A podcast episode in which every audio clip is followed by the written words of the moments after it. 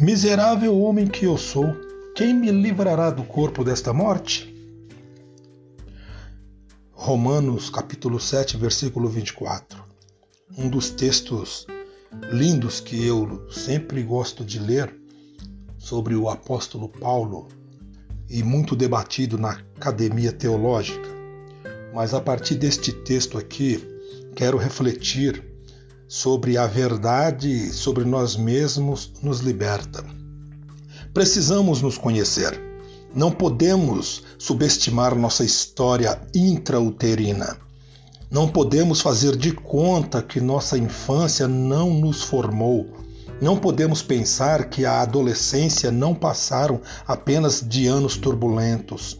Só possuímos mesmo, de acordo com Alice Miller, uma arma permanente em nossa luta pelo prazer de viver e, e esta é descobrir e aceitar a verdade sobre a história singular e individual da nossa infância. Precisamos nos conhecer. Quanto mais nos conhecemos, mais sabemos do que somos capazes e incapazes. Recordemos José do Egito e suas tragédias.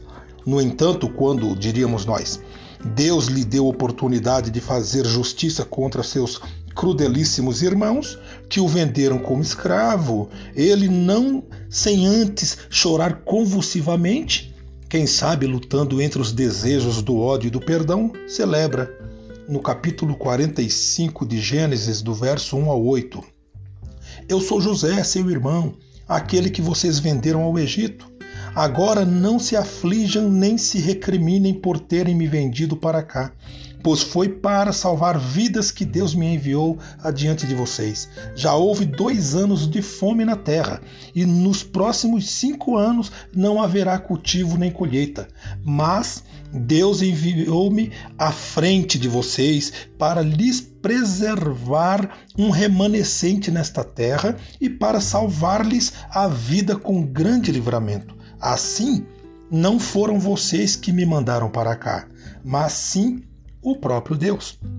José conta a sua história como um homem livre da sua história, como na sugestão de Henry Nowen.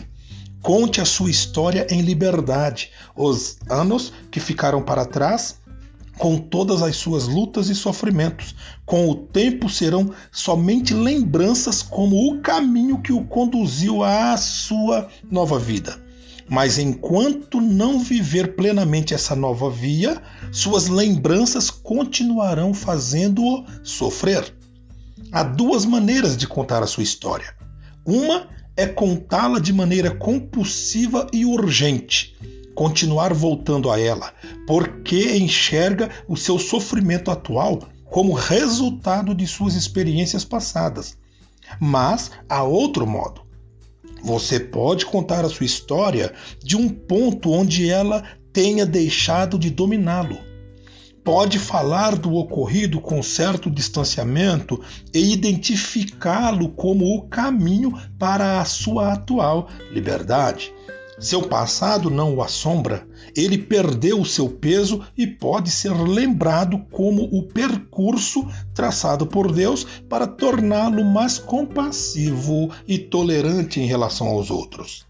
José entendeu, e este deve ser o nosso objetivo que o caminho para a vitória não está em tentar superarmos diretamente nossas emoções perturbadoras, mas em chegarmos a um sentimento mais profundo de segurança e entrosamento e a uma noção mais vívida de que somos profundamente amados. Precisamos nos conhecer. À medida que vamos nos conhecendo, vamos entendendo como ensinou Bernardo de Clairvaux, que, primeiro, os caminhos de Deus são imprevisíveis, uma vez que o Espírito sopra onde quer.